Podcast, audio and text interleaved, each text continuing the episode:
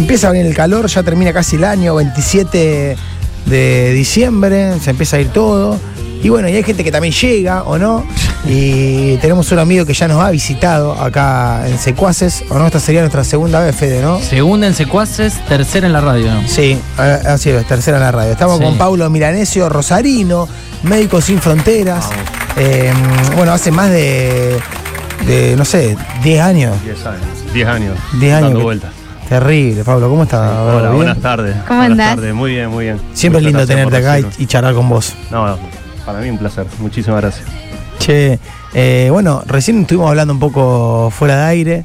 Eh, ¿hace, ¿Hace cuánto ya que estás en Rosario? ¿Hace poco? Llegué hace 5 días, sí. No paré. Viste cómo te recibe la Sí. ciudad, que está hermosa. Plan, hermosa. tran- plan, plan, plan, asado. Sí, asado, asado, asado, festejos. La ciudad está festejando también. Así Sí, que, sí. Che, antes de. Párame, que no me quiero olvidar. Dale. Cuando viniste acá la última vez, te ibas derecho al consejo, ¿te acordás? Sí, sí, eso pasó. ¿Eso pasó? No era mentira, no mentí. El Eh, Consejo me dio una distinción como ciudadano distinguido por la trayectoria en el mundo humanitario y espectacular. Fue un, fue un evento Tremendo. hermoso. Che, hermoso. eh, Paulo, recién decías que llegaste hace cinco días. ¿De dónde venís? Ahora estuve, bueno, estuve en Ucrania, completé un año y medio en Ucrania, trabajando con Médicos Sin Fronteras. Esta vez, lo, cuando salí, planifiqué unas vacaciones, así que me fui una semana y media a dar unas vueltas y después vine para acá. Eh, y la verdad estuvo bien. Es la primera vez que hacía esto de salir de la locura de trabajar en las guerras, que es lo que me toca, Terrible. y descomprimí, descomprimí y está buenísimo. Porque- ¿Lográs de- de- descomprimir realmente? O no sé, hay veces que, que la pasión por lo que haces eh, te llama y, y cuando vas a algún destino diferente, no sé, tenés la inquietud de conocer, de ver, de dar una mano. Eh, eh, vos decís en los lugares donde andás, Sí. claro, no, en realidad te pones a hacer cosas, dar vuelta, hablar con gente, o sea, hay ciertas cosas que las llevas adentro y Por no, eso. no las dejas de hacer. Sí, no soy de los que se va a ir de vacaciones a, a estar tirado y haciendo A un nada. inclusive. Claro, claro, no, no. De hecho, me fui en bicicleta con un amigo a recorrer toda la isla de Cuba, estuvo espectacular. Eh, con el cansancio que tenía de venir de Ucrania, hubo momentos que digo, ¿qué hago acá abajo del sol andando en bicicleta?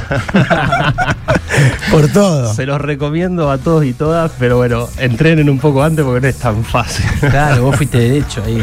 En Sí, seco. derecho. Pero bueno, sirvió para descomprimir porque la cabeza claramente estaba en otra cosa. Pero pudiste descomprimir en Cuba que el tema de la salud.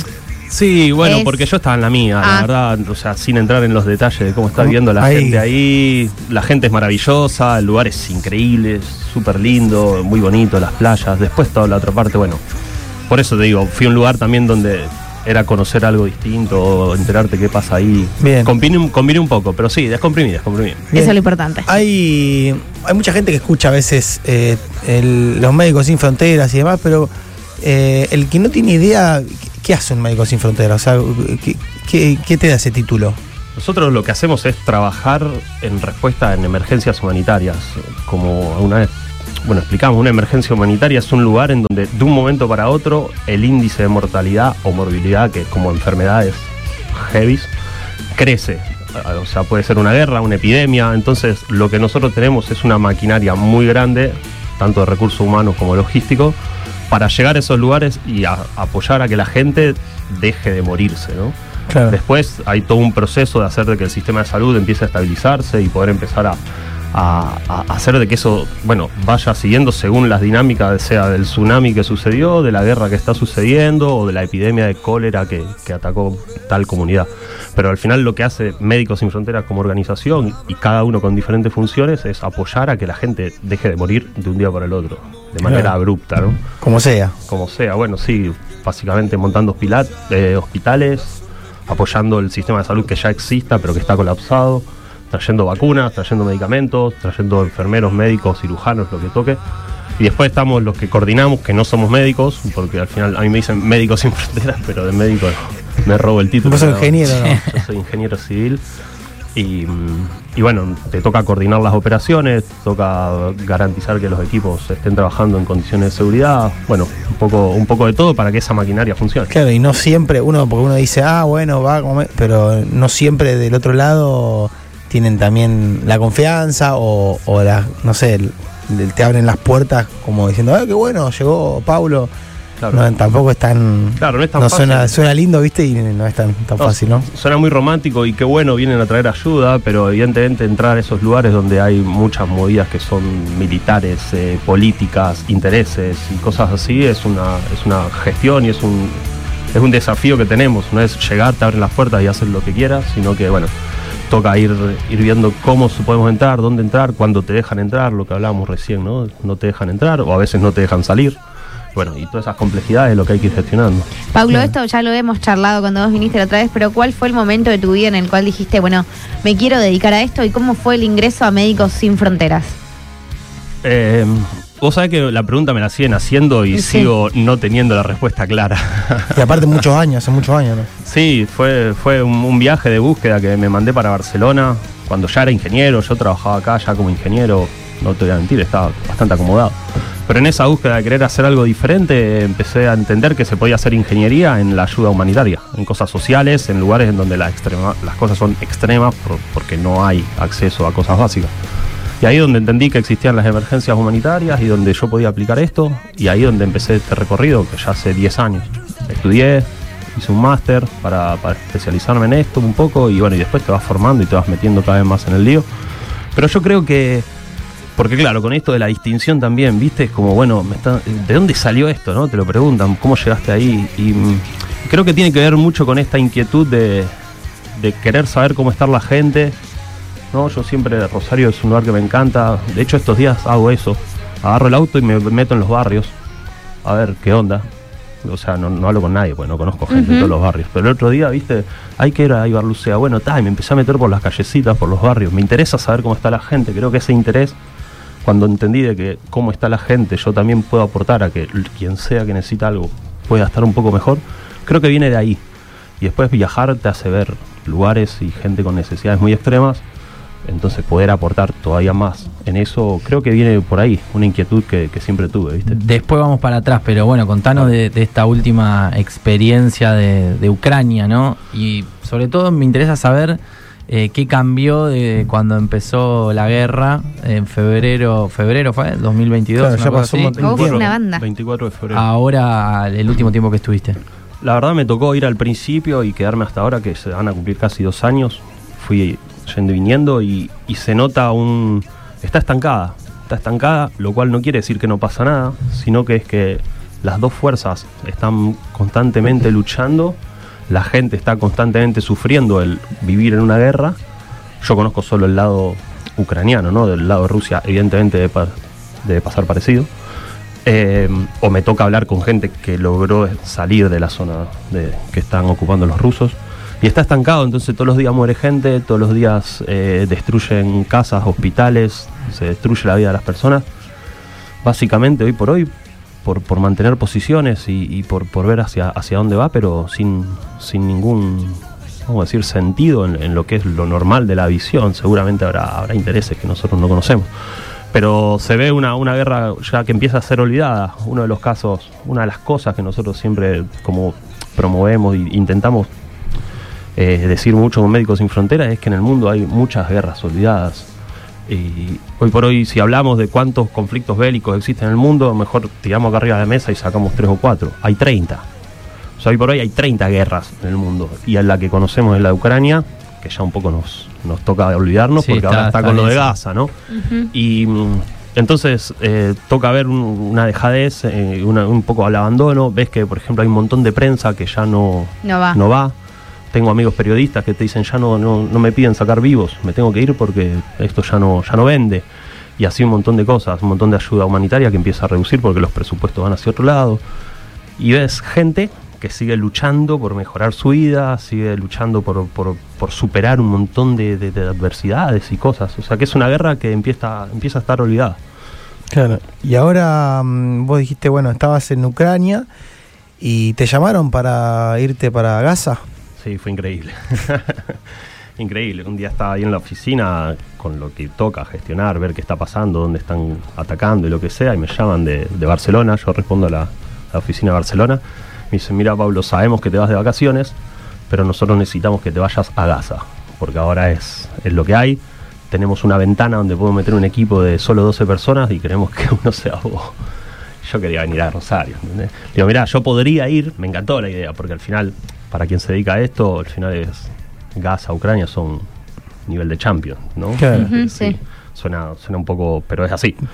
Y- De lo- de lo- sí, es como un poco frívolo decirlo así, pero es la verdad, o sea, Claro. a nivel de ayuda ahí es... Es, es participar de lo de, de lo de lo tope de gama, podemos decir. Exacto. en- Es como si te convocan para un mundial. Sí, sí, sí. O sea, es, es fea la comparación. No, en ese pero es lo más rubro, alto ¿no? de tu Y profesión. aparte es ir a ayudar, o sea, no es que Exacto. Claro, si lo pensamos de ese lado, es, es ap- aportar a una causa súper importante. Sí, exacto, exacto. Pero bueno, y medio como que, bueno, a ver qué onda. Y fue, bueno, pero sabemos cuándo podés entrar, pero no sabemos cuándo podés salir. Porque, claro, vos entras porque abren, abren el corredor humanitario, pero después no sabés, porque re- depende de negociaciones. Y bueno, tuve la posibilidad de decir que no. Eh, Bien, me o sea, me animé a decir que no. Pero Eso. eh, eso, esa- eso te, Cuesta, ¿eh? Claro, No, eh, eso es por, quiero decir, esa oportunidad te la dan, eh, o sea, te dicen, che, quiero decir, no sé cómo preguntártelo, pero digo, te dicen, che, vos podés, decisión tuya, te dan ese lugar o directamente te dicen, te necesitamos, ¿verdad? y queda ahí en que vos tomes esa decisión. En otro momento era más, te vas y. y, y- y te Sí, vas. señor. Y te vas, y no, hoy por hoy, después de tantos años y sabiendo lo importante, eh, sabían lo importante que era para mí volver a Rosario después de tanto tiempo, a pasar un tiempo largo, me dieron la oportunidad. Y también porque era, es raro que te digan, podés entrar, pero no sabemos cuándo salís. ¿no? Es como, no, no suele ser Claro. tan extremo. Pero- y no hablo de, de- de no sabemos si salís vivo o muerto, ¿no? O sea, la idea siempre es salir vivo y, y te- intentamos garantizar esa seguridad. Pero claro, imagínate, si era solo un mes, pero no pueden abrir la salida, te quedas dos meses, te perdiste la fiesta, no estás con tu familia, no. ¿Y cómo se maneja la cabeza en esas situaciones? Sabes cuándo entras, pero no cómo salís. Porque se ve de todo. O imagino que se ve Sí, de todo. Sí, ves de todo. Ves de todo, pero la idea es no perder el foco. O sea, vos tenés un objetivo, o muchos objetivos, pero al final el objetivo es eso, llegar a las personas que más lo necesitan y poder garantizarle el acceso a la salud o a las necesidades básicas. ¿Y tenés un apoyo Eso psicológico? eso entre los ojos, tirás para adelante y tenés apoyo psicológico. Ah, ok. Tenés apoyo psicológico y tenemos muchísimos protocolos de seguridad y de sí, principalmente de seguridad que, in- que intentan garantizar al máximo que, estés lo mejor posible, ¿no? Pero en ese, en ese contexto, ¿no? Bien, bien, perfecto. Che, bueno, para el que estamos ahí ajustando algunas cosas de, De técnica. de técnica. Los que están escuchando pueden sumarse también por YouTube. Eh, está Paulo Milanesio, eh, ingeniero, eh, está en Médicos Sin Fronteras. Hace poco que estaba en Ucrania, ahora, bueno, lo, lo- lo invitaron a Gaza, una invitación bastante heavy. ¿Qué, ¿Y qué data tenés de allá?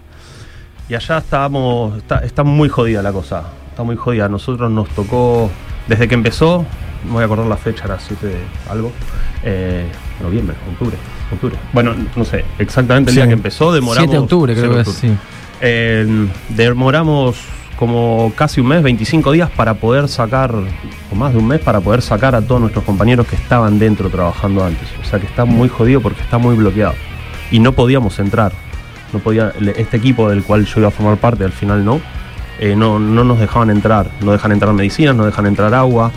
Eh, la situación está como muy, muy a cuentagotas y, y está muy complicado. Está muy complicado porque no se está garantizando lo básico de la ayuda humanitaria. Sin entrar también en política de qué lado, quién hizo una cosa, quién hizo la otra. Hacer el mal está mal, pero nosotros, yo y la organización que represento, siempre defendemos el derecho humanitario. Hay leyes internacionales que garantizan acceso a las necesidades básicas que tienen que estar respetadas Claro. y ahí no se está respetando. Me quedé con algo que, que decías antes. hay contemplación de lo que uno de, de lo que uno desea también, ¿no? Por lo que decís de Médicos Sin Fronteras, tuviste la oportunidad de decir que no. Y también me imagino eh, lo difícil que debe ser para vos de- decir que no, ¿no? Porque me imagino que tenés como ese fuego sagrado de querer. Es la parte más jodida, es la parte más jodida porque lo ves y decís, yo puedo estar ahí, puedo estar dando una mano. La experiencia te va, te va haciendo poner en la balanza otras cosas también. En otro momento hubiese dicho que sí, me perdía las navidades, me perdía estar con mi viejo, mis amigos.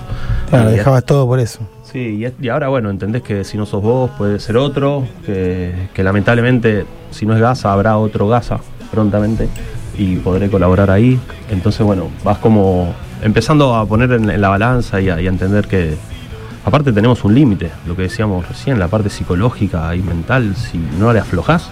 te Claro, porque la adrenalina es un momento donde es total. Es total, Es total. Trabajar escuchando bombas y teniendo que entender si la bomba está a 20 kilómetros o está a 10 para ver si te tenés que ir o te tenés que quedar, eh, es, es una constante de estrés. Sí, eso es terrible. Sí, es muy loco, es muy loco. Che, se están sumando ahí al WhatsApp al 3416 a ver qué dicen por ahí. Che, Fede, preguntale si él iba a estar como Penny del lado de Israel o iba a estar dentro de la franja de Gaza. Porque creo que no se dejaba entrar a la franja de Gaza, o sea, las perimetrales. Eh, respondo, ¿no? Sí, obvio. no, íbamos a entrar, eh, o sea, estamos dentro de la franja, porque nosotros ya estábamos trabajando ahí dentro antes de que explote esto, teníamos programas, entonces cuando hablo de los compañeros que había que evacuar fue cuando todo esto explotó, y hemos logrado meter un equipo, si entran al Instagram o cualquier red eh, o cualquier eh, canal de, de Médicos Sin Fronteras pueden ver más detalles, tenemos equipos súper limitados, lamentablemente algunos compañeros fallecieron trabajando ahí, gente de ahí. Eh, porque claro, los ataques son constantes y, mm, y estamos, sí, sí, estamos trabajando dentro. Bien, Dentro. Perfecto. Recién estaba pensando, eh, perdónale, en el tiempo muerto que tenés cuando estás eh, allá. ¿Qué- Tiempo libre, digamos, Sí, ¿no? eh, sí, justo, sí, no es la mejor expresión para una guerra, la verdad. Pero- Abrí los ojos, ¿viste? Gente que quiere que diga. no, no, no, bueno, el letargo. Está usando digamos. vocabulario El letargo. bélico. Sí, sí, Claro, no es para claro. entrar en- muy bien, muy bien. Sí, sí, no, no, no es para cagarse de risa para nada, pero bueno. Ah, el- bueno, acá. ¿qué- vale, claro, obvio, obvio. ¿Qué, ¿Cómo es? ¿Qué, qué, qué se hace? ¿Cómo lo pasás? La cabeza ahí donde más. Depende, depende del lugar que te toca estar. Por ejemplo, Kiev, que alguna vez hemos hablado desde allá también, es una ciudad donde la gente intenta seguir la vida lo más normal posible. En la capital los ataques ya no son tan constantes. Sí la amenaza y hay muchas alarmas y mucha prevención. Eh, entonces intentá salir al bar que, encuentres por ahí. O- sea, a mí me gusta hacer deporte porque un lugar donde aflojo la cabeza, salía mucho a correr. Algún parque por ahí, salir a correr, intentar. Siempre con el teléfono en la mano, siempre. O sea, la adrenalina nunca baja, pero por lo menos poner la cabeza en otra cosa, ¿no? Están los que miran Netflix a full si tenemos internet. Hay lugares donde no tenés internet, algunos que se reenvician, ¿viste? Yo tenía compañeros que siguieron toda la saga de, de Star Wars, ¿viste? Estaban ahí como a saco y no sé, como que vas intentando poner una cosa. Ahora lo pienso ver Star Wars tampoco garpaba mucho, pero bueno. Terrible. Siempre te preguntamos por, eh, va, cada vez que, que- que has venido por tus vínculos y cómo lo- los manejas, que no es fácil tu trabajo y cómo manejas la cabeza, te pregunté yo hace un ratito. Ahora te pregunto a la inversa, ¿cómo maneja tu familia, tus amigos, la cabeza con vos? Porque te- recién lo decías, no es fácil, ¿me entendés? Hay veces que no tenemos internet, en- en no tener noticias, entonces tu mamá o tu papá o quien sea que, que tenga un vínculo con vos, ve las cosas quizás por los medios de comunicación y de vos no sabe nada. Y viste que el ser humano siempre tiende a pensar lo peor. Sí. Pe- sí. Siempre pensamos como el peor escenario. Entonces, ¿lo has charlado con ellos? ¿Cómo lo manejan? ¿Cómo Sí, es? Yo soy, yo soy de los que creo que es mejor contar todo, ¿no? Entonces yo le cuento todo, dónde estoy, qué está pasando, a qué estoy expuesto, cómo, cómo trabajamos para reducir la exposición, ¿no? Es como, bueno, tenemos búnker, eh, tenemos alarmas para que saber si se viene un misil nos metemos en el búnker. Me tocó un día en Ucrania, estaba hablando, haciendo, porque está bueno en Ucrania hay internet por todos lados, entonces como que esto era más fácil, ¿no? Porque era casi hablar el día a día. Estaba haciendo una videollamada con mi viejo, yo tengo a mi viejo acá en Rosario. Y mientras estábamos hablando empezó a sonar la alarma antiaérea de vienen bombazos, hay que ir al búnker. Claro, y dije, viejo, me tengo que ir, corté y me fui. Claro. Que del otro lado. No, claro, imagínate mi viejo acá en Rosario. Bueno, y después hablé y me dijo, y sí, o los pibes me cuentan, che, tu viejo estaba re cagado. Y claro, normal. Pero, pero bueno, yo creo que también forma parte de- del todo, ¿no? O sea, a mí no me lo demuestra, a mí no me lo transmite. Yo intento ser como muy transparente, contar cómo es, cómo va, y después lo sufre, pero, pero de una manera como, bueno, es algo es muy profesional todo, digamos, no es una aventura loca de quien anda por ahí perdido. Bueno, es así. Creo que con el tiempo se va curtiendo mi viejo, mi hermano, mis amigos, mis amigos que me siguen para todos lados a nivel emocional. Claro. Eh, entonces, claro, creo que, viste, mientras más información tenés, como que te da más tranquilidad, creo. Entonces yo hago eso, contar mucho. Me acuerdo una vez mi prima me dijo, me llamó y me dijo, che, quizá no le debería contar a tu viejo tanto sobre los bombardeos de Yemen, ahora que está ahí en Yemen, ¿no? Yo digo, y no, yo le tengo que contar. Porque el día que pasa algo, y él se enteró que pasó algo y yo no se lo había contado, es mejor. Pero bueno, es eso que te decía, y empezar a balancear. Ahora que me voy a quedar más tiempo acá, voy a relajar un poco, es estar más con él, estar más con mis amigos. Hacer también entender que, que eso es importante. Claro, siempre, mm, el otro día charlábamos cuando viniste la última vez, que acababas de llegar de Ucrania también esa vez, ¿o no? Sí, Ah, que viniste sí, para acá. eh, y contaba situaciones porque uno es difícil imaginarlo, pero contaste situaciones que de mucha adrenalina o momentos de intentar entrar a lugares donde vos sí te están apuntando con la Sí. K-47, con situaciones que la verdad cu- cualquiera que dice, no, tal es médico sin fronteras, no, no tiene idea de esas situaciones. Claro, porque, porque es lo que hablábamos un poco al principio. O sea, para entrar a ciertos lugares hay mucha desconfianza también. O sea, tú, sea un ejército, una guerrilla, lo que sea, que vengan 10 tipos en tres ambulancias a meterse prometiendo que vas a hacer cosas bien.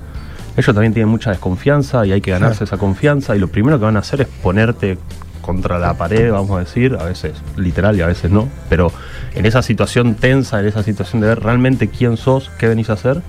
Y ahí es donde entra esa negociación y ahí es donde entra el rol que yo cumplo de, de hablar con esta gente, de poder negociar, hacer entender de que realmente venís a hacer algo bien.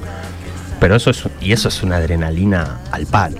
Cuando venía en la ambulancia. Eso quiero saber, eso está bueno. Y aparte en qué idioma, ¿no? En, en- Claro, bueno, siempre con un traductor, porque, bueno, yo hablo, el in- por ejemplo, en Etiopía, que era un- o Camerún, lugares que eran muy crudos, así, porque Ucrania, estos lugares hay como mucho militar, mucha gente más formada, por así decirlo, en estos controles militares, lo que sea. Pero cuando son guerrillas de África, que son estos pibes que vemos en la película, con cuernos Sí, colgados, en más la- ¿no? Claro, todo mucho más rural. eh, es, más, es más complejo el, el- el diálogo y todo. Entonces tenés que ir con alguien que, que, que te traduzca la lengua local. Y eso también es otra complejidad, porque vos te bajás, tenés 15 armas apuntando, te, te están gritando en un idioma que no tenés ni idea que te están diciendo.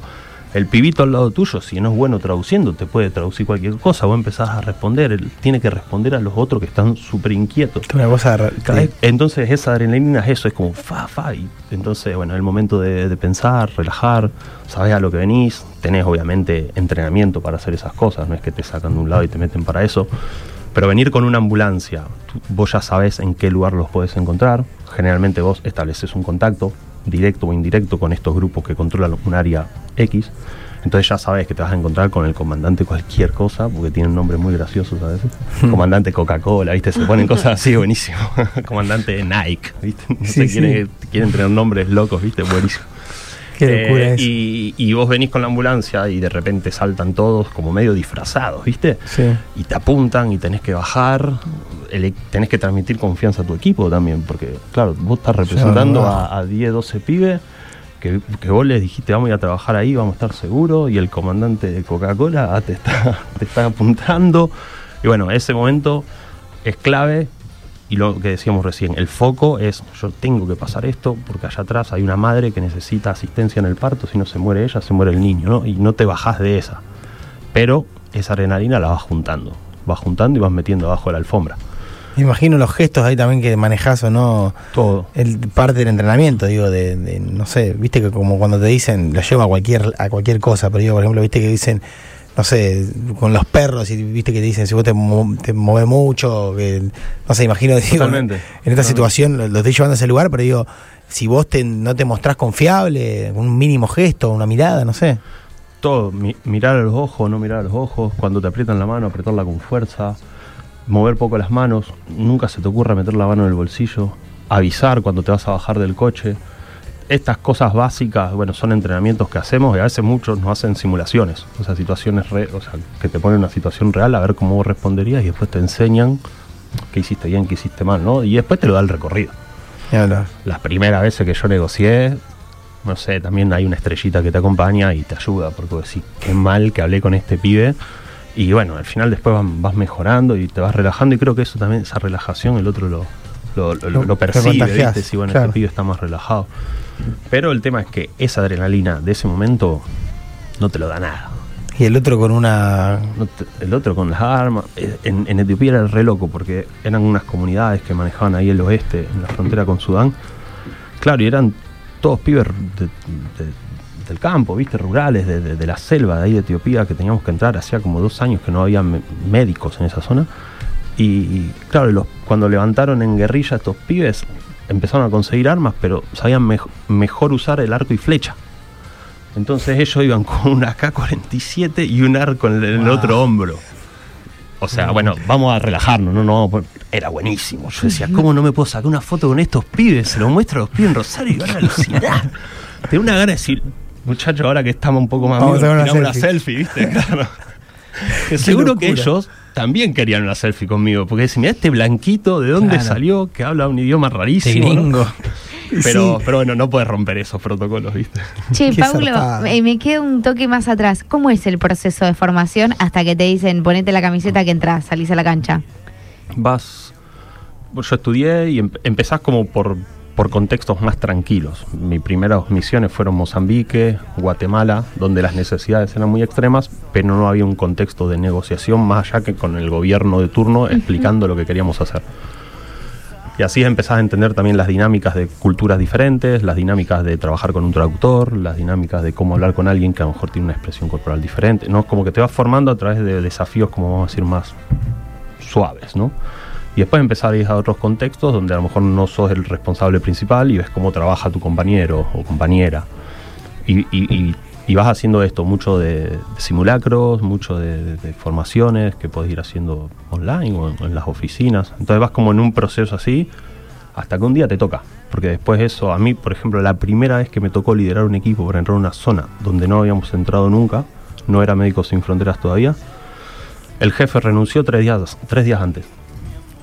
Y en la oficina vino a decirnos, bueno, yo me voy, estábamos en Camerún, en una zona ahí que había que trabajar, y dice, yo me tengo que ir, mi mamá está enferma, no sé qué, eh, quedás vos, te toca a vos hacerlo. Y, y bueno.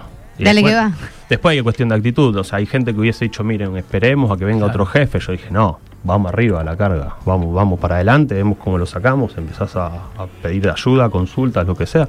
Y así te haces, como en cualquier profesión, Claro, ¿no? claro. Y un pequeño grado de inconsciencia, seguramente. Estábamos Sí. esperando esa parte, claro. Está- Sí, totalmente. Para los que se están sumando ahora está Paulo Milanesio, ingeniero eh, y están Médicos Sin Fronteras. Eh, nos estamos charlando un poco, bueno, de su vuelta acá a Rosario, relajándose un poco después del momento de tanta adrenalina, de Sí. una rutina que se vuelve, la verdad que, ¿cómo lo describimos? Eh, Sí, es vivir arriba constantemente. Ah, sí.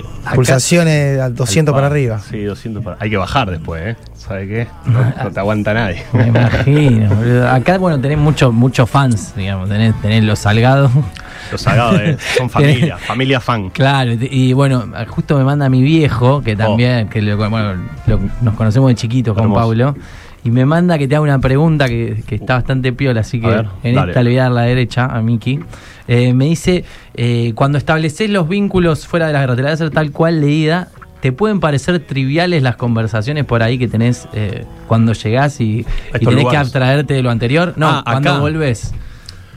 ¿Te, ¿Te pasa a veces que decís, uy, mira, Me pasaba que era como, ¿de qué boludez estamos hablando acá, no? Al principio me pasaba mucho, me pasaba mucho porque es como, es eso, no bajás y te parece que todo tiene que ser así. Después creo que vas ganando cierta madurez y entendés de que cada realidad es diferente.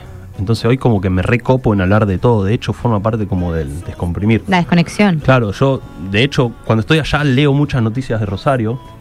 Algunas son bastante picantes también, hay que decirlo, lamentablemente. Sí, sí. Lamentablemente. Pero me gusta como darle bola a todo, ¿no?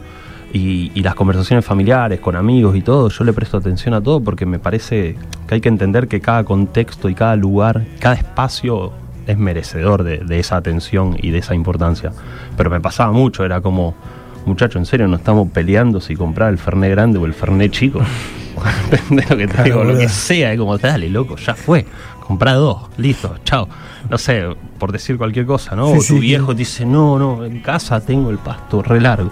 No pasa nada, viejo.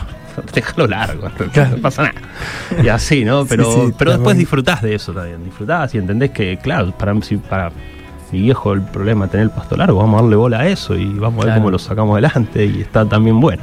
Paulo, eh, recién veía que te movías y tenés atrás una, mm, una medallita Ah, sí. del Padre Ignacio. ¿En qué te aferrás cuando ya no queda más nada y estás en pleno laburo? Porque el ser humano llega a un momento que Sí. de algo se tiene que aferrar. Sí. eh, yo, bueno, me aferro mucho en mis afectos. En mis afectos. Yo vivo de, pensar en mis amigos, como acá con mi amigo Nacho que me acompaña a todos lados cuando yo estoy acá. En, en mi hermano, en mi viejo. Yo tengo mi vieja que, que falleció en el 2010, la Lili, que la recuerdo en cada momento. De hecho, es re loco porque nunca me vio en vida haciendo esto.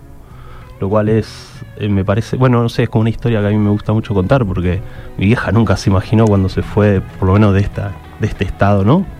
Eh, que iba a- siga tan tranquilo, capaz dijo, ¿viste? Claro, sí, bueno, se tranca con esto de hacer bacheos en zona sur con la empresa de ingeniería, ¿viste?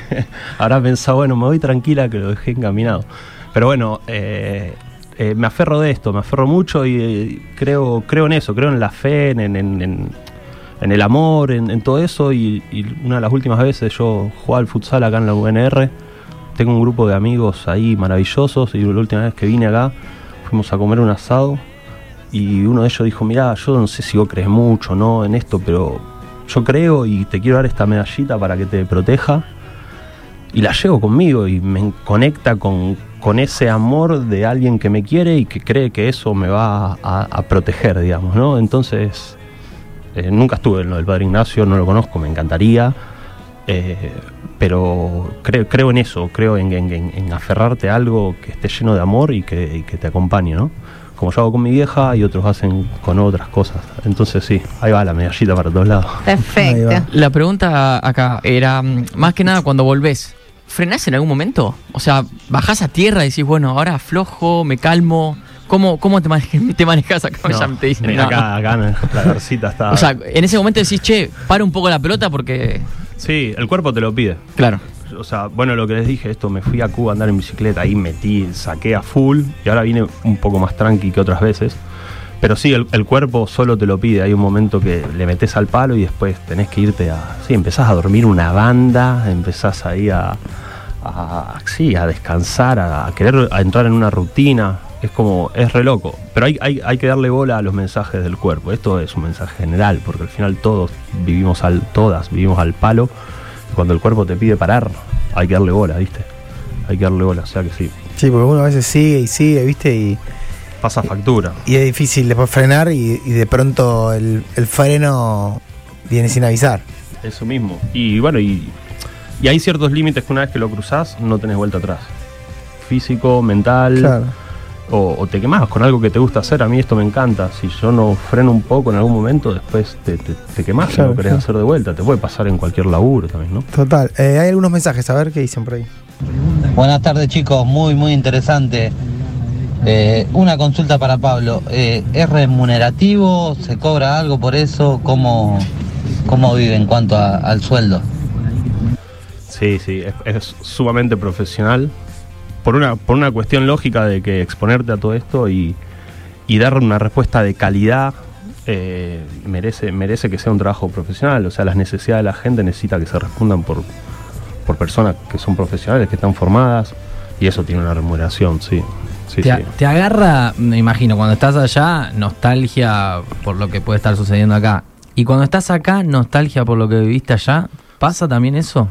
Sí, sí, pasa un montón. Pes- pasa que porque desconectás al palo, o sea, vos de repente formás parte de un grupo humano, la mayoría de tus compañeros y compañeras son gente local, del lugar en donde te toca trabajar, y de repente te vas y por esta necesidad de tener que descomprimir, te desconectás de todo el mundo. Entonces, gente con la que te veías todos los días, con la que pasaste situaciones muy, muy potentes y de, y muy- don- de mucha hermandad, te desconectás y entonces empezás a extrañar eso. Claro. Pero bueno, también acostumbrarte un poco a, a pasar de página y seguir adelante. Bien. Eso, eso es loco. Y pensaba en en los psicólogos por ahí que, bueno, no, no les permiten vincularse más allá de, de esa terapia. ¿Vos tenés la posibilidad de vincularte con algo, con alguien, a lo mejor de las personas? ¿Podés contactarte? ¿Eso está todo, todo bien? Sí, está todo bien, está todo bien. Sí, sí, de hecho, naturalmente te terminas contactando, ¿no?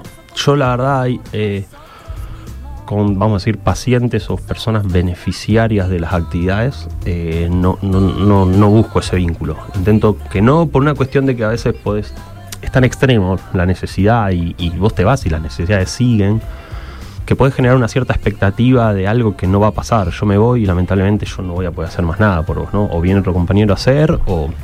Y vos no podés ir cargando. la- o sea, también te deshumanizás un poco por una cuestión de que quien venga detrás de esa persona y te necesite, necesita que vos estés al 100%. Pero con compañeros y compañeras que encima sabes que siguen ahí, yo ahora tengo un montón de colegas en Ucrania que siguen sin dormir por los ruidos de las bombas. Yo ya estoy acá y si no duermo es porque me fui con los pibes a comer un asado. Pero ellos siguen en esa, ¿no? Y, y eso, bueno, es, es como eso, hay una, hay una cosa doble ahí, ¿no? Entre querer desconectar para vos descansar, pero querer seguir Claro. vinculado para saber cómo están, ¿no? Y bueno, esa es otra de las cosas que tenés que ir trabajando. Lindo, Sí. lindo tema está sonando ahí. El plan de la mariposa. No el si escuchaste el cuerpo banda, sabe. Va, te va a gustar. El plan de la mariposa es una linda banda. Tiene, lindas letras. Hay fans aquí en esta mesa de, de la mariposa. Sí, no, a, mí- Sí. a nosotros nos gusta mucho. No sé si somos fans, pero bueno, los chicos vinieron acá un par de veces y. Oh, todavía. El cuerpo mucho- sabe, se llama este tema. Me gustó mucho esto del festi que hicieron acá Ah, el otro día, viernes. ¿eh? Vamos todavía. La Secuafest. Impulsado ahí por Fede Ludmer. Muy bien, muy bien. Muchas encanta. bandas en y vivo. nos quedaron amigos afuera, nos quedaron eh, los chicos vaca, por ejemplo, que Hay estaban complicados porque tenían una. Saquemos la segunda edición, claro. Sí, obvio, obvio. Ya, esta fue la segunda. Ah, bueno, ahí Vamos a meter la, la tercera. Paulo, recién te escuchaba eh, que, que decías que acá tenías la chance de, de parar, de bajar, el tema de conectarte o desconectarte con lo que dejaste en la misión, en el destino. Se me venía a la cabeza una gran palabra que el ser humano lucha un montón, la culpa.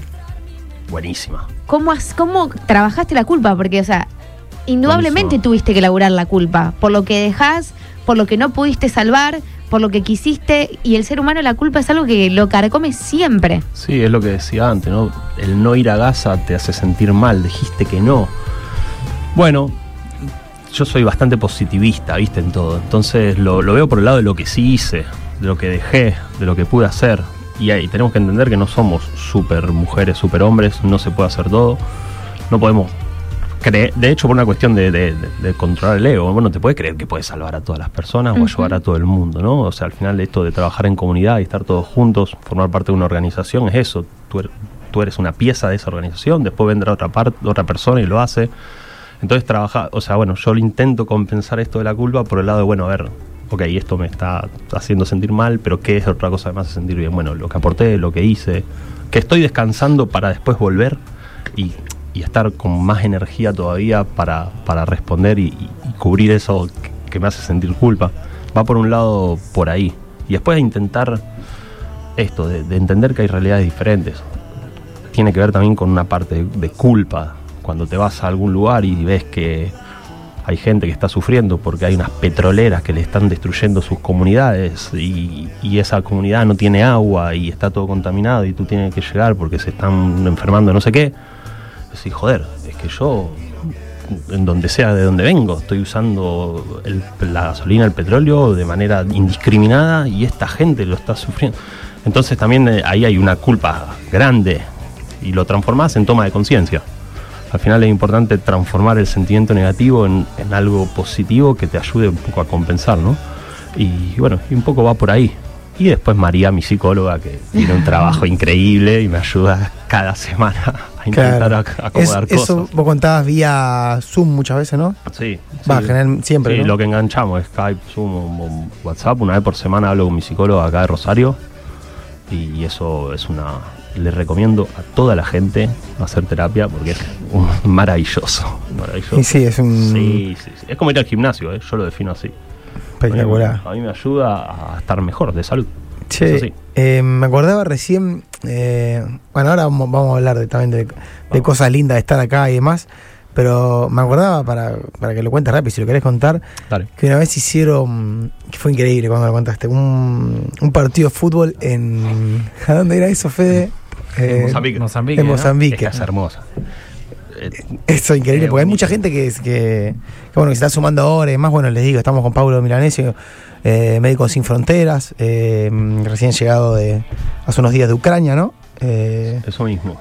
Y bueno, tuviste la oportunidad de estar en Mozambique. Sí, eso cuando empecé, lo que contaba antes, eran contextos más tranquilos, muy rurales, muy extremos en cuanto a que era en el medio de- del campo de Mozambique, acceso a agua súper limitado, comunidades que no, que la producción de alimentos es muy escasa, o sea, son comunidades con un montón de necesidades, pero donde dentro de todo se vive tranquilo, ¿no?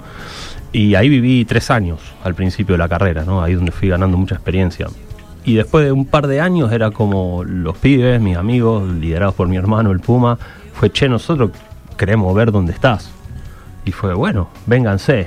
Empezaron a sacar tarjetas de crédito, cuotas en 300 mil cuotas, viste, los pibes empezaron ahí a hacer un montón de cosas.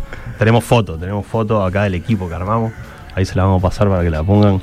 Y vos. la historia es súper larga, evidentemente, porque había que llevar La voy a hacer así, mira. Para mandarla ahí. 14, 15 rosarinos de acá directamente para, para Mozambique. Mozambique está en el sur de en el sur de África, en la costa este, ahí enfrente de Madagascar, y, y no hay muchos vuelos. Yo estaba en una zona muy rural donde había que viajar mucho. Sí. Y un lugar donde no hay turistas, yo era el único blanco que había estado ahí por durante un montón de años, y fue cómo meto yo acá 15 pibes a, a ver lo que yo hago, donde yo vivo. Estaba hablando con un compañero ahí y me dijo, che, tu hermano no juega al fútbol y los pibes estos jugarán un poco al fútbol. Sí, y bueno, vamos a armar un partido de fútbol. Yo digo, ¿cómo un partido de fútbol? Sí, hablamos con el de la comisión de fútbol del pueblo de no sé dónde. Y bueno, y ahí había un equipito de fútbol que se llama el Costa do Sol, ahí se habla en portugués, y fue bueno, traigamos Rosario contra el Costa do Sol. Bueno, vamos a armarlo. Fuimos ahí, hablamos con el, con los dirigentes ahí, lo que sea, todo muy, muy, muy rural. Y se empezaron, se empezaron a motivar, los pibes viajaron, pudimos visitar, eh, claro, y lo armamos como para el final del viaje. Vinieron unas vacaciones, 15, 20 días, al final del viaje metemos partido Rosario contra el Costa do Sol de Mozambique. Espectacular. Estaba todo el mundo súper excitado. Nosotros arrancamos, hicimos un safari en Sudáfrica, fuimos a ver los elefantes, dimos unas vueltas, asado, playa, lo que sea. Llegamos al partido. Llegamos al partido y era, vos imaginate. La cancha, acuerdo- la cancha ¿cómo era? la, La, cancha. cancha. era arena, arena pura. Las fotos que tenemos, lo que hacían eran pintar las líneas con arena más oscura. Buenísimo. O sea, no, no era blanca, era como arena medio blanca y arena más oscura que sacan como de más abajo para las líneas. Un córner estaba como en una lomita, los arcos estaban como medio en baja- así con- cuando tiene el travesaño cansado, ¿viste? Sí, está medio sí. para abajo. En el medio se dobló. Increíble. Y bueno, y juntamos, éramos como 14, 15. Y hicimos un rejunte y llevamos para allá. Llevaron, los pibes de acá se coparon, llevaron ropa de fútbol, camisetas, todo para regalar. Para la, gente, vender. la gente estaba. La gente estaba. Prendía fuego, un eventazo. No, fue un eventazo. Y, y claro, y ahí todo es complejo. Entonces yo armé una traffic, fuimos con la traffic, me acuerdo que hicimos. Salimos a las 7 de la mañana, el partido era a las 3 de la tarde. Llegamos tarde al partido, imagínate. Nos estaban esperando todos, se creían que no, se creían que era mentira. Me iban llamando mis compañeros, Paulo, vengan, porque hay gente de toda la zona esperando el equipo de los blancos. Fue la primera vez en la historia de Mozambique, un país grande de 45 millones de personas, donde jugó un equipo de blancos al fútbol, histórico, a nivel nacional. Increíble. Estaba la radio, estaba la tele, todo muy rudimentario, pero, pero estaban. Y claro, y bueno, y llegamos, todo el mundo esperando, todo el mundo aplaudiendo. Los nenes te tocan, te tocan así como para ver si sos un extraterrestre. Me vuelvo loca. Te tocan la, Claro, los la piel te ahí. tocan la piel y, y te miran, ¿viste? te abren los ojitos así. Claro, los pibes estaban. to- Yo estaba más o menos acostumbrado. Todo esto no lo podían creer.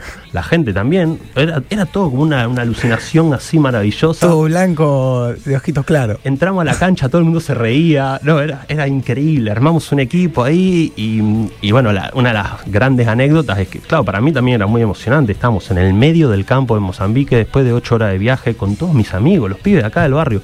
Algunos nunca habían salido de Argentina, otros nunca habían subido un avión. Ahí estamos viendo la foto en YouTube del equipo. Ahí está, mirá, está la araña Forbit y al arco, maravilloso, los pibes, que son los pibes. El único que jugaba al fútbol realmente era mi hermano. Y los otros, bueno, claro. abajo, abajo está el Agui, porque todos fuimos con botines, todo. El Agui, gran trompetista, eh, músico que viaja, viaja por ahí haciendo giras. Él jugó con las con la John Fu, ¿viste? Con, la, con las toppers. y cuando termina. Imposible. Increíble. Con esa arena, ¿sabes cómo resbalaba el Agui? Increíble. Y cuando termina el partido, se nos viene toda la gente encima y empezamos a... Re Mirá, ahí está la John roja Agui, increíble. Empe- y regalamos los botines, las medias, todo yo. Lo encaran al Agui y le dicen, loco, eh, bueno, dame... Dice, no, no, no te las puedo dar, son las únicas que tengo. Es buenísimo. No, no pudo regalar la Claro, John ellos Claro. creían que venía, no sé, la selección de la escaloneta y eran Claro. los pibes de acá, ¿no? Y estuvo buenísimo. ¿Y, y en lo deportivo? Y en lo deportivo hicimos lo que pudimos. Es lo que Ahí te está digo. la foto, mira con. Ahí estaban los muchachos del Uy, costado. tremenda Sol. esa foto. No, hermosa, hermosa. Los árbitros, los árbitros eran locales, no nos favorecieron mucho. pero mira la pinta, nada, maravilloso. Y estos pibes jugaban ahí en el, en el pueblo donde yo trabajaba. Entonces, es buenísimo, porque todos estos pibes, bueno, a todo esto, nosotros ya un poco castigados, jugando de visitante, el terreno no nos favorecía, eh, hubo un, un co- nos cambiaron la pelota, en un momento nos pusieron una pelota pesada, tiramos un corner mal, una contra, un contragolpe que no controlamos, perdimos 1 a 0. No me digas. Pero muy digno, muy digno. De visitante en el medio de Mozambique, yo creo que fue muy digno. Esto en correr aparte. Todos esos, claro, después ellos se volvieron, bueno, visitamos unas comunidades, fue todo muy emocionante, la verdad muy lindo. Todos esos pibes se convirtieron en héroes de la zona. De hecho, yo seguía trabajando ahí, no jugó más ninguno, se retiraron todos y, y eran como los, bueno, héroes de, de- de las comunidades de ahí porque le habían ganado al equipo. Increíble, increíble lo que genera el, el cruzar culturas, el cruzar... El deporte. El deporte, el fútbol, eh, fue maravilloso, maravilloso. Futbolísticamente hicimos lo que pudimos. Le ganaron a los blancos de Argentina. Imagínate, no, no, fue maravilloso. Se retiraron todos. Buenísimo.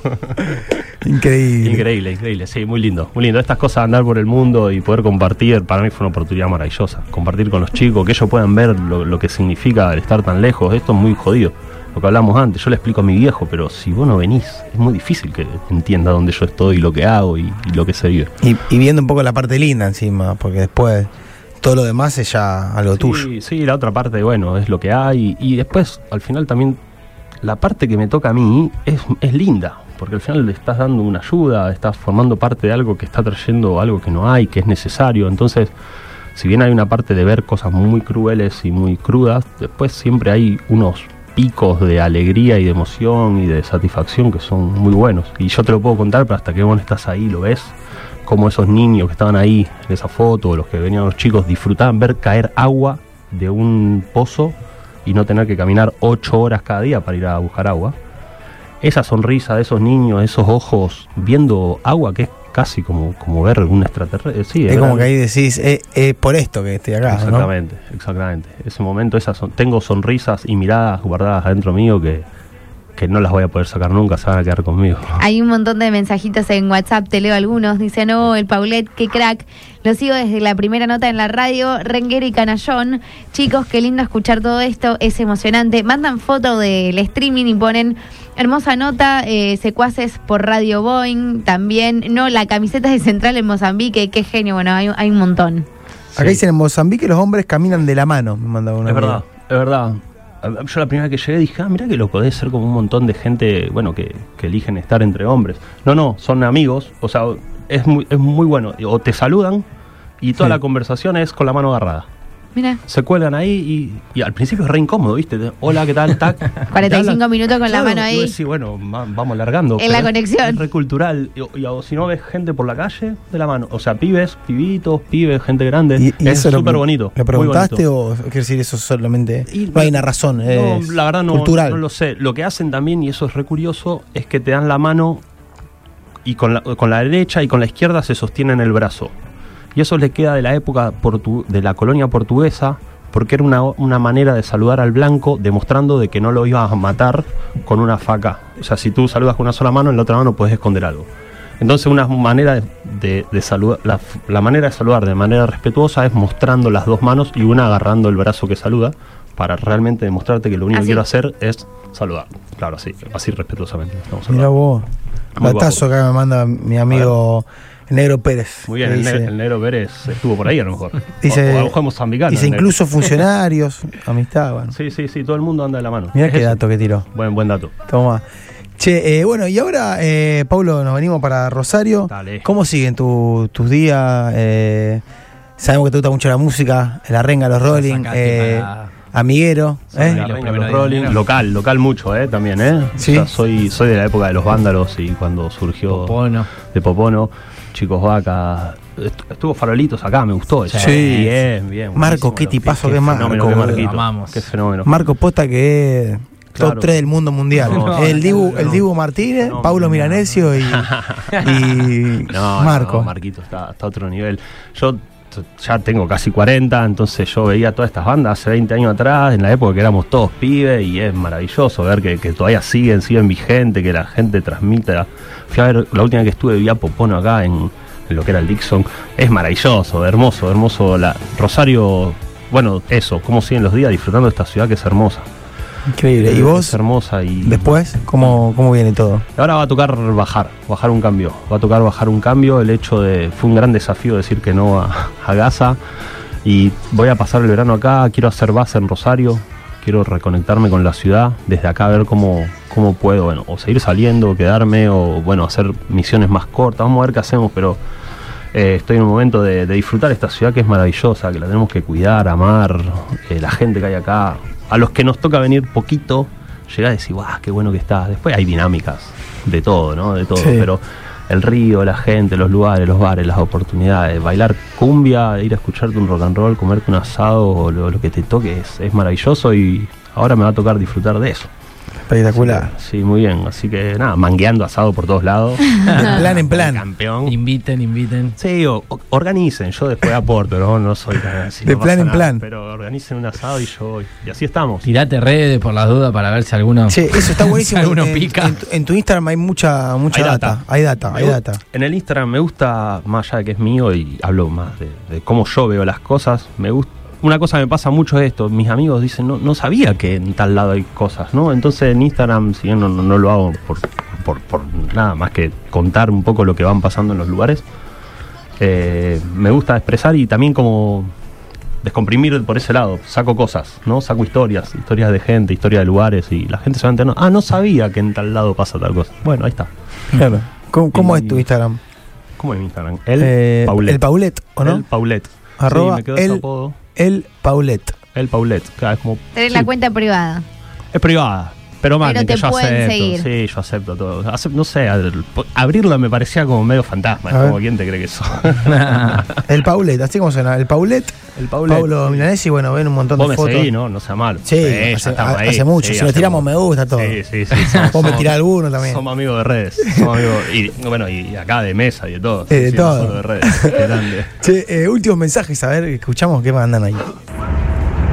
Un abrazo grande para Paulo de parte del Turbo Rojas y lo esperamos el fin de semana en Carlos Pellegrini en el campo del Gringo Rojas para comer un asado y jugar un picadito. Bien, ya empiezan a hacer los asados, bien. Eh, Carlos Pellegrini, mi familia es toda de ahí, un pueblo hermoso y maravilloso. Es y acá cerquita. Sí, acá al lado. Y pasé ahí toda la adolescencia y bueno, y la infancia, los pibes de ahí son maravillosos. Gringo Roja, ya vamos a ir, seguro, ya queda. Bien. Y mm, nada, y eso, y bueno, y tengo a mi hermano online eh, también. Yo tengo a mi Ah, hermano en España, Puma. o sea que ahora viene el momento cholulo. Voy a mandar saludo al Puma, A todos. que ya nos salvó en Mozambique, si no nos comíamos 10 en Mozambique. Ah, el Puma si el crack. Puma no agarraba la El pelota. Puma crack. Yo, Sí. yo cuento la historia de acá que me la confirmó Pablo que jugamos contra Messi. Yo jugaba con el Puma. Yo jugaba Claro. claramente con el Puma. o sea, participaba Le del equipo la que cara a Messi. Puma. No, Claro. perdimos 7 a 2 y al Puma se lo llevaron a jugar a Newells. Claro. La rompía toda, era un crack. De hecho, jugábamos los dos delanteros. El Puma se pasaba 4 o 5. Yo pescaba algún rebote, metía algún gol. El Puma hacía 200 goles. Yo metía uno cada. Qué grande el Y Puma. un tipazo, un tipazo. Que lo esperamos acá en enero. Lo que banca el Puma, lo que ban- ¿sabe lo que bancarme a mí? Tremendo, y el Puma banca. El Puma, el Puma que fue, formó parte de ese Newell de categoría 87 con Leo. Y, y- y bueno, quedó, quedó en la historia esa del fútbol ¿Viene de en enero? Rosario. Viene en enero el Puma. Que Wow. contó un par de historias de Messi. Ahora Sí, que todo el mundo cuenta olvidate, lo invitamos Messi, acá. alguna. El que ande medio suelto. lo- Vivió los primeros pasos de, Es de. Lionel. Sí, bueno, lo- compartieron, estuvieron como, él me va a decir, como 4 o 5 años juntos, hasta que Leo se va a Barcelona, el Puma jugaba De hecho, en, las fotos, en la mayoría de las Sí, fotos de fotos. Messi en, en Newell's Sí. está el Puma al lado. En todas esas fotos Espectacular. sale él, es re loco. Espectacular. Buenísimo. Pero al lado, al lado, siempre al lado, no sé por qué, pero al lado. Sí, eh, bueno, fue el Jordi Alba de Messi cuando eran chiquitos. Increíble. piden repetir el Instagram, no es Pablito, es No, Paulito. Paulito, y es- él es eh, arroba el Paulet. Claro, P-A-U-L-E-T. Exacto, el El Paulet. Paulet. Está en YouTube, ahí lo pueden ver en la arroba, miren, justo en el No. zócalo. Ah, tremendo, es un poco demasiado, ¿no? Ahí Pero está bueno. ahí. Ah, che, Bueno, vamos a ver si cae un canje después. Sí. algo va a caer. La última vez eh, La última fuiste al vez. consejo. ¿Ya, ya sacaste entrada para la renga? No saqué entrada para la renga porque ahora nos vamos a ir unos días con los pibes a, a- a la playa, o sea que ahora para Racing todavía no. Pero algún recital de... Toca en Uruguay la renga, así que voy a caer por ahí, seguramente. Ah, bien. Que es, es un clásico ir a ver a... Para que tenemos un Al trío de mensaje acá de un amigo también que lo Ey, a ap- pasar. aprovecho y, y digo rápido, estamos con Pablo Milanesio, ingeniero eh, de Médicos Sin Fronteras y vamos a decir que ciudadano ilustre De la ciudad de la Rosario. ciudad de Rosario. todavía, aguante Rosario. Ese título hay que decirlo. Ponételo en Instagram. A ver, Vamos, Paulet, que te estamos escuchando desde Cironita. Ese Este, me ah, esta fiesta nos abandonaste, pero ya en enero estamos por allá, en el Paraná, para comer unos asaditos. Yo te lo organizo, vos pagalo. Ah, Listo. Qué grande mi hermano. Un beso a mi hermano, al Puma y a la Juli que bancan siempre a la distancia. Che, Pablo, gracias por estar acá en Secuaz, hermoso. Eh, siempre muchas anécdotas, muchas cosas por contar. Eh, de este lado también siempre nos curiosidades y demás. Eh, y vos siempre con la mejor venís y, y estás dispuesto a, a contarnos todo. Además. No, espectacular, no, son. es- esto se siente, es hermoso poder estar acá, sentirse como en casa, la verdad lo agradezco un montón. Para mí es un re placer, o sea que mil gracias por abrir las puertas de este lugar maravilloso. La mejor. Bueno, Pablo Milanesio ahí con nosotros.